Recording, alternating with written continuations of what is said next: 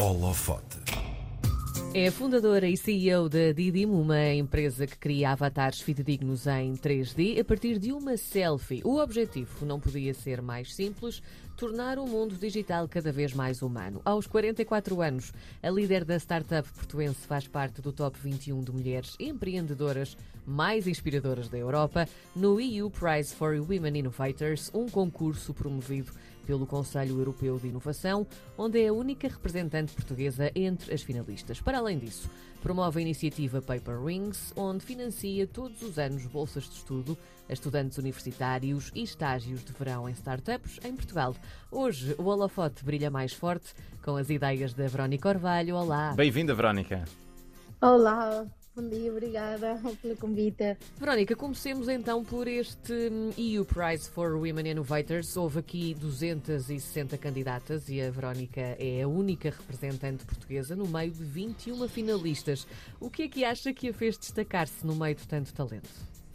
Ah, primeiro não consigo acreditar, não? Porque é, é mesmo. Acho que foram 20 anos, não é? De, de estar a desenvolver eh, tecnologia e inovação para, para o mundo inteiro, não?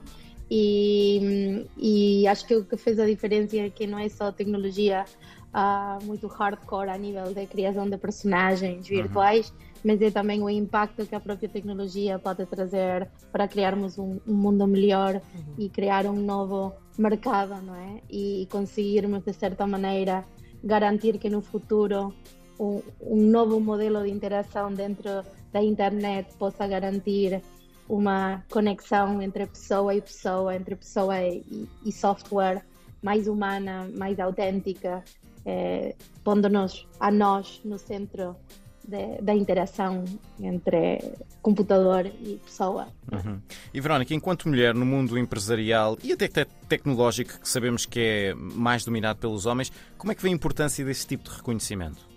Pronto, essa é uma pergunta interessante, porque eu, desde que comecei a estudar engenharia, sempre fui uma das montes de, de, dos homens que estavam dentro do, Era uma minoria. do, do entorno, sempre a minoria na faculdade.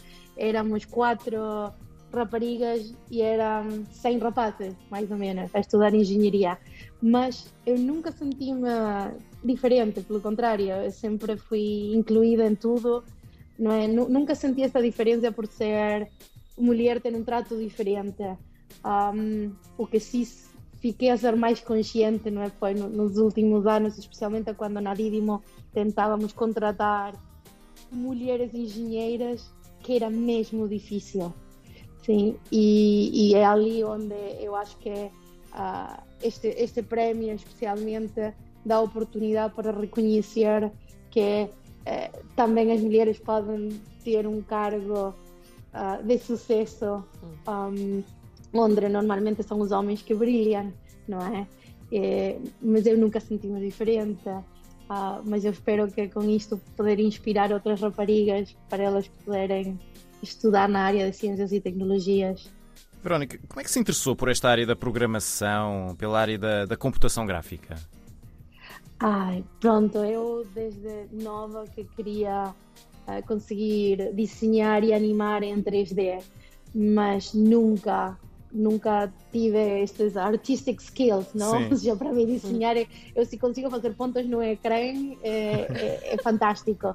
E então, durante todo o meu curso de engenharia, eu tirava nos fins de semana uh, aulas de 3D, sim? mesmo quando e, conseguir fazer um render de um frame de uma esfera podia demorar, eh, não sei, uma hora. Hum. É, isto é muito antigo.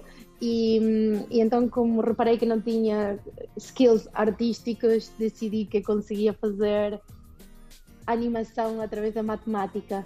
E foi ali quando eu comecei a, a desenhar curvas e, e patterns e fractais e conseguia ver que aquilo que eu matematicamente programava tinha uma representação visual e fiquei fascinada. E então, pronto, foi assim, foi no quarto ano de engenharia que comecei uhum. a ficar fascinada pela, pela matemática nos gráficos e na visualização de dados. Foi assim como começou. Verónica, tudo isso que, que, acabou de nos dizer também faz de si, e nós vimos isto também no artigo, achámos muito interessante que a Verónica é quase uma espécie de, de Gepetto do, dos tempos modernos, porque no fundo tem aqui umas quantas. Um, cria bonecos? Cria bonecos e, e manipula-os, no fundo, não é? Um, o, o que é que faz então uma investigadora em animação facial? Hum, Na isso, prática. Pronto, isso, isso foi quando comecei o doutoramento, uhum. no 2000, 2005. Para fazer um doutoramento, a premissa era tens que conseguir resolver um problema difícil que ninguém tenha feito antes. então, uh, eu passei a volta de um, de um, ano e meio a falar com um monte de empresas de animação e de videojogos, tipo Electronic Arts, a DreamWorks, a Sony, a Pixar, falei com todas elas. Até passei quatro meses em Vancouver e depois em Califórnia a mesmo conseguir falar com, com distintas pessoas dentro das próprias empresas e a minha única pergunta era o que é que é difícil? O que é que é difícil para vocês que não conseguem fazer? Então fiz uma lista gigantesca de problemas que na altura, no 2005, uh, ah, eram complicados e, e um deles era a criação e automatização de processos para criar modelos 3D faciais. Sim, era um, é, é um processo muito moroso, é, é, precisa muitas pessoas com expertise na área da animação, de modelagem, ou seja, é mesmo muito complexo. E então, na altura, eu disse: eu vou automatizar o processo inteiro de criação de personagens 3D com, com uma caveat muito importante, que era que eu acho que foi uma das descobertas mais grandes que eu fiz, que foi o artista tem que ter ainda o controle artístico sobre aquilo que eles criam, criam sim? Uhum. E pronto, então eu defini, criei um, um, modelo, um modelo matemático, que são 20 linhas de código, que no fundo permitia transferir um, as, o rig, que é o, a estrutura de controlar um modelo facial para que ele possa ser animado, para outro, para outro modelo, como se fosse mesmo os, os fios de uma marionete, uhum. Onde cada marionete é diferente, pronto, o meu sistema permitia transferir esse sistema de controle a outro. É, não consegui automatizar todo o processo de criação de personagens na altura no meu doutoramento, mas consegui solucionar um problema enorme. E a partir dali, eh, os meus algoritmos depois foram utilizados, por exemplo, para criar todos, todos os modelos faciais dos Simpsons na Universal Studios, no uhum. Simpsons Ride, e depois em jogos tipo Fable 2. E, e, e, pouco a pouco eu quis mesmo automatizar todo o processo de animação facial e então tive a oportunidade de criar um laboratório na Universidade do Porto e no Instituto de Telecomunicações durante 10 anos continuamos a desenvolver tecnologia e novos algoritmos que pouco a pouco iam automatizando todo este processo de criar de forma fácil e, e sem ter que ter imensa quantidade de engenheiros e softwares, modelos 3D. É, e isso é o que acabamos de fazer depois de 15 anos. é. De facto um problema de, difícil de resolver e, e continua, continua a, a precisar de, de, trabalho. Verónica, quando lemos sobre o, o seu percurso, cruzamos-nos várias vezes com a palavra avatar. O que é afinal um avatar e para que serve, para quem não sabe? Ah, é uma excelente pergunta. Eu acho que a palavra primeiro avatar eh, está muito desvirtuada. Sim, significa muitas coisas para pessoas diferentes, sim. Mas de forma simplificada, no fundo, um avatar é uma representação nossa ou de alguém, sim, uh, que pode ter um aspecto desde cartoon, criatura fantástica até fotorrealista, uh, num entorno 3D ou em entorno imersivo. Por uhum. isso, é, é no fundo a figura que nós escolhemos para nos representar num, num, num entorno interativo imersivo. Sim. E isso é o que eu definiria em palavras simples um avatar. Verónica, e, e, desenvolver estas ferramentas também para criar uh, cada vez melhores avatares é, é uma tecnologia ou já se pode considerar uma arte? Ah, é uma mistura entre, eu diria que é entre ciência, arte e como se pode traduzir craft. Uhum. É? É, é, é uma mistura destas três coisas, sim, é, porque precisa ter uma, um conhecimento e uma componente artística muito elevada para é, porque no fundo o que estamos a, a, criar é, é, uma peça de arte, sim, uhum. 3D. Um, precisa muito estudos de ciências e tecnologias porque precisa desenvolver algoritmos matemáticos para poder representar, por exemplo, a cor da pele, não é? Poder representar sim. como a nossa, o nosso modelo vai mexer-se, como se vai comportar, uhum. sim? E, e é um, um craft porque no fundo há uns certos processos que se tem que seguir para o poder criar. É. eu diria que é esta mistura de três coisas. O, o objeto principal da, da, da, empresa que a Verónica tem, a Didimo, é pegar numa fotografia e a partir dessa fotografia, que é um objeto bidimensional, criar um avatar tridimensional. Como é que isto se faz? Como é que se passa de um objeto bidimensional para um tridimensional? Com milhares de linhas de código. mas, eu, mas eu explico em detalhe. No fundo, o que nós fazemos é misturar distintas disciplinas, tipo tem algoritmos de, que utilizamos inteligência artificial, computação gráfica, computação visual, sim? Então nós tiramos esta fotografia, temos esta selfie ou uma fotografia, aquela fotografia é enviada a um servidor na cloud, onde nós temos todo o nosso pipeline, sim? Que no fundo o pipeline são distintos módulos que, que permitem é, construir a, da foto um modelo 3D, depois conseguimos pôr as texturas para representar a pele, uhum. conseguimos pôr a estrutura para poder animar.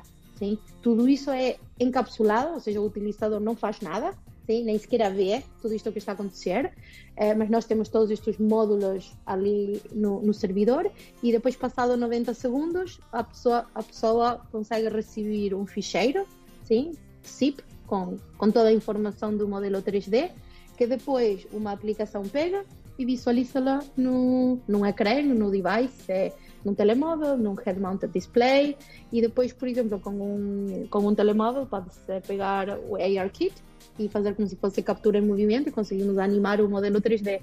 Por isso, no fundo, são três passos: tirar a foto, enviar a foto ao servidor e processá-la no servidor e devolve na aplicação final um modelo 3D pronto para ser animado é, por text-to-speech, conversational AI, ARKit, uhum. como nós quiséssemos. Nós há pouco falávamos também aqui da Paper Rings, que é, um, é, uma parte muito importante do trabalho da Verónica. Aliás, o incentivo Sim. à educação é também uma, uma bandeira sua. Há uma frase uh, que a Verónica disse que, que, diz que o conhecimento deve ser partilhado e a educação é a maior arma para combater a, a pobreza. Qual é que é a Sim. sua grande missão neste aspecto? É, eu gostava que algum dia toda a tecnologia que estamos a desenvolver, especialmente na Didimo, possa dar origem a termos a criação de digital humans, no, humanos digitais, um, que permite que podem falar em qualquer língua e desta Sim. forma nós conseguirmos uh, aproximar o conhecimento necessário nas regiões mais isoladas no mundo para que as pessoas que estão, por exemplo, no Sudáfrica, na Argentina, em algum sítio, e não sabem de algum tema e que precisam para solucionar problemas locais, uhum. possam ter acesso a uma plataforma internacional onde conseguem aceder ao conhecimento e ter, no fundo, um digital human que consegue traduzir-lhes a informação e explicar-lhes aquilo que querem fazer. Hoje em dia, na área da educação, sempre precisas ter uma pessoa por detrás, não é? Uhum. E a falar na língua que a pessoa percebe para poder explicar um tema. Mas agora imaginemos um mundo onde nós conseguimos pegar conteúdo que já foi criado e damos-lhe uma cara, sim, ou um, um avatar que consiga transmitir eh, de, com, com emoção, sim, com autenticidade, sim, certo conteúdo para que outra pessoa possa aprender. E, ou melhor ainda, cada pessoa tem o seu próprio humano digital e, e, que como consegue em tempo real falar qualquer língua, nós poderíamos estar a falar inglês ou português e estar a falar com alguém que fala chinês, japonês, certo. línguas que se calhar nós não conseguimos. Então conseguimos ultrapassar qualquer barreira, não é? Qualquer barreira cultural e qualquer barreira de idioma. Eu acho que isso é super poderoso. Parece ficção científica, mas uh, está, está perto de ser realidade, cada vez mais perto. A Verónica Orvalho foi a nossa convidada de hoje uh, no All of Hot. Ela é uma das 21 finalistas do uh, concurso Mulheres Mais Inspiradoras da Europa no EU Prize for Women Innovators. Verónica, muito obrigado. Obrigada, Verónica, de coração. Obrigada, bom dia. Um beijinho. Obrigada.